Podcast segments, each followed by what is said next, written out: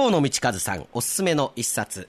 毎月最終金曜日、こちらの企画です。様々な雑誌の編集長を歴任されまして、その後、古典を学んだり、人生を豊かにしたりするためのほぼ日の学校の学校長をされていました。現在は、河野文庫を立ち上げて、本の魅力を皆さんに届けています。岡山市出身の河野道和さんです。よろしくお願いします。はい、よろしくお願いします。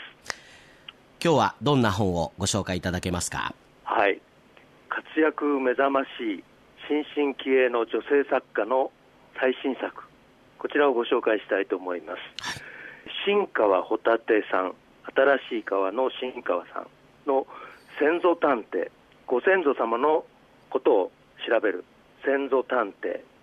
えー、角川春樹事務所から、えー、出たばかりの新刊です。これ31歳若い作家さんなんですよね。はいすごい若いです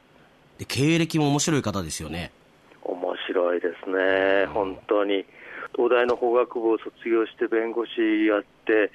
それで、まあ、本当シンデレラのようなすごいデビューをしてっていう話なんですけど、あのちょっとね、この本との出会いにはある偶然があったんで、今日はちょっとそのお話を最初にさせていただこうかと思うんですが、えっと、実は作者の新川さんとある書店でばったりお会いしたんですね。あの東京表参道にある山陽堂書店さんという、まあ、名前の通り岡山にも縁のある本屋さんに立ち寄った時に、はい、この作者の新川さんが本の担当者と一緒にそこへ来られた。で編集者が顔見知りだったので紹介を受けたと、うん、でその本をねその場で見た瞬間に前に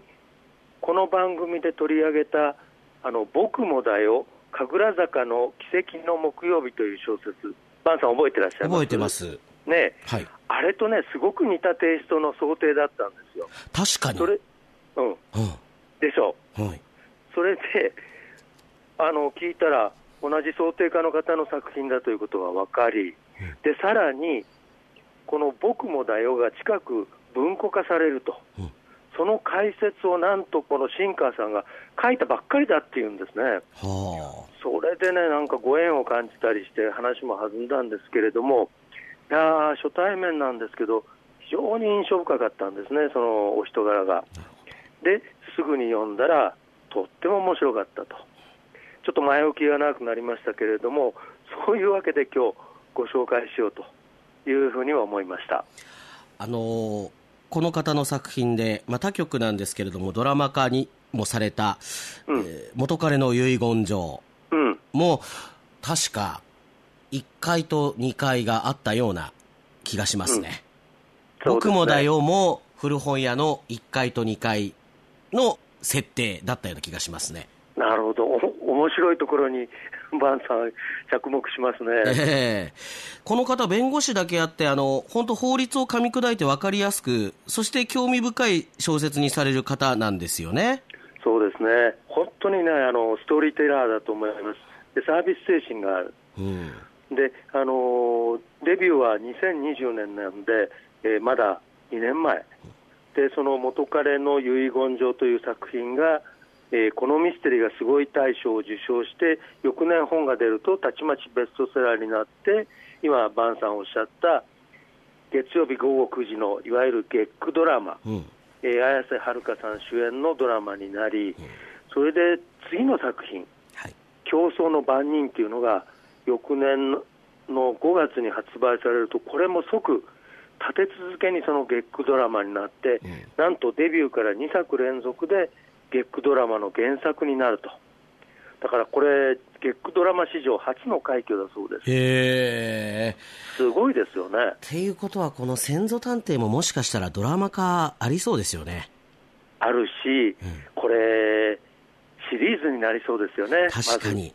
このね、えー、今回もですけれども、うんまあ、法のエッセンスをふんだんに入れながらですね、新川さんらしいミステリータッチで描かれた小説。まあ、うん、一つ今回は戸籍というのがテーマだったと思いますが、この先祖探偵、どういうお話か、お話しいただけますか？はい。あの、主人公はその、東京谷中銀座の路地裏に探偵事務所を構えている女性。はい。でで一般的な私立探偵じゃなくて依頼人の先祖を探したり調査する何ファミリーヒストリー専門の先祖探偵というちょっとひとひねり引きかせた設定になっていて、はい、1話完結の5つの話からなる連作集という作りなんですが、まあ、女性探偵のハードボイルド小説と言っていいんですけれども依頼人から調査の頼みを受けて宮崎、愛知、岩手、横浜、群馬、沖縄とか、ま、いろんなところを旅しながら本当にそのさまざまなテクニックを使って先祖を探し出していくと。でその戸籍をめぐるミステリーに社会問題や民族学的なその地方伝承の要素なんかも絡んでいろいろな趣向の料理が並んで違う味わいを楽しませてくれると、うん、そういう作品集ですね。そうですね。そしてこの主人公も若干訳ありなんですよね。そうなんです、だからこの5つの話を貫く一本の意図として実は主人公自身の物語が絡んでくると。まああのー、全部謎解きをお話しできないんですけれども、うん、彼女は実は捨て子だと、うん、で5歳の時に母親によって群馬県のとある町役場の前に置き去りにされていたと。で置き去りにする際にお母さんがお母さんの名前を聞かれても自分の名前を聞かれてもわからないと答えなさいときつく言い残していったから自分の本当の名前も母親のことも他の何もかもすっかり忘れてしまったというそういう主人公なんですよね。うん、で町役場の人が仕方ないから町の名前を名字にして下の名前を風子風のな子供というふうにつけて捨てられた子供のための記事戸籍というその戸籍をもらって暮らしてきたと、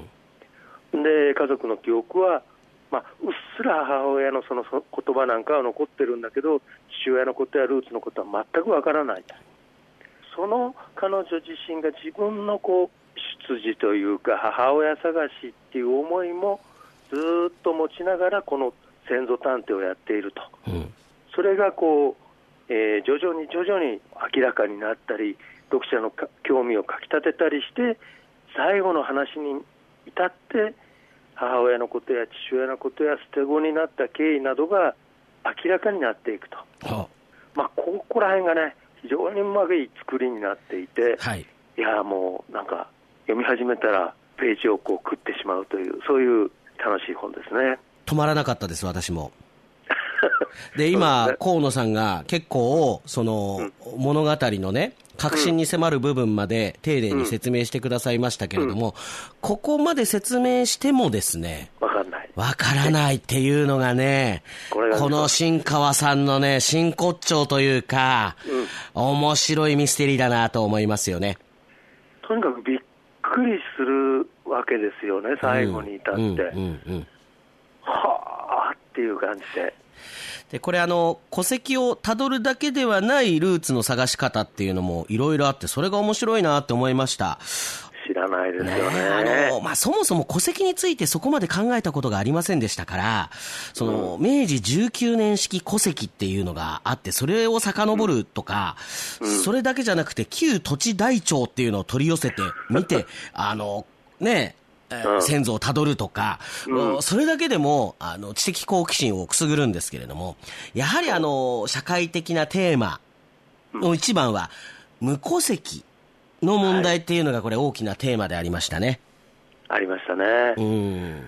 でこの無戸籍をめぐるところじゃ、まあ、厄介な依頼人が現れるわけですよね、筋の悪い。だけど、主人公はなぜかこう突き放さない。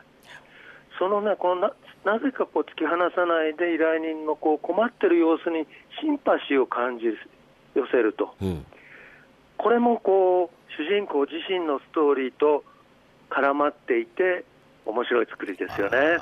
それがあの主人公に関わるっていうところまで、今、うん、河野さん話しました。うんそれでも面白いんですよね。面白い。そうなんだろうなと思って、例えば読んだとしても、うん。面白いんですよ、これが。そうなんですよ。ねえ。ですからこれあの、全5話なんですけれども、うんその一つ一つに最終的に意味があるというかね。ですね。うん。だからしっかりと全部最初から読んでいただきたいなと思いながらですね。これあの、元彼の遺言状の時もそうだったんですが、はいこれね、あの、新川さんに私一回聞いてみたいなと思うんですけど、うん食べ物？そう。食べ物が小説の合間合間に結構入ってくるんですよね。この全国各地を旅しながら、その土地土地の食べ物が割と丁寧に描写されていると。うん。で、えー、と新川さんは宮崎県のご出身というか、あの育ちなんですけれど、僕ね、宮崎何、何回も行ったことあるんですけど、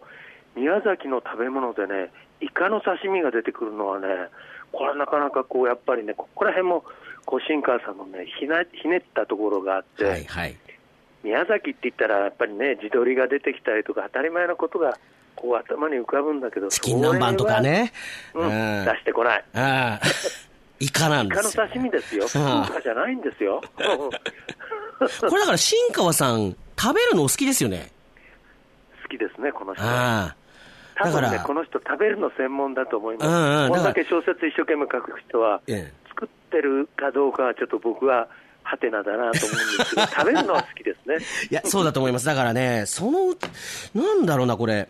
食のなんか本作るんじゃないかなっていうぐらいね。はいはああ。だその食べ物の描写とかも、かなりあの、凝ってますしね。あの、そねれも面白いですね。い。じゃあ、このシリーズ、岡山に戸籍を探しに来ていただいて、なんか美味しいものでも食べながら、バンさんお話聞いてください。そうですね。私のあの、ルーツも探してほしいなと。なんでもあの、バンっていう名前は、岐阜らしいっていうところまでは分かってるんですけど、えー父も含めて行っていないもんですから、うんそのうち行きたいなと思ってはいるんですけれどもね。あーうーん。河野さんは、ルーツはどこなんですか？僕はね、割とこう、はっきりしていて、瀬戸内の、あの、海賊なんですよね。ちょっと想像してないところから、角度から来ました。はい。海賊ですか、ね先祖は？ああ代々たどれるんですけどね、うん本当に昔まで。えでも、僕はちょっとそこを調べてもいないし、あんまり詳しく、えー知ろうともしていないっていうそういう感じなんですけどね。あはあはあこれ読んでね、あの、ルーツ探したいっていう方と、いや、まあ、このまんまでもいいかなって思う方と分かれるかもしれませんけれども、うんぜひ、これは、あのーもうエンターテインメントとしても楽しめるミステリーなので、はい。えー手に取って読んでいただきたいなと思います。はい。河野道和さんでした。ありがとうございました。はい、どうも、失礼します。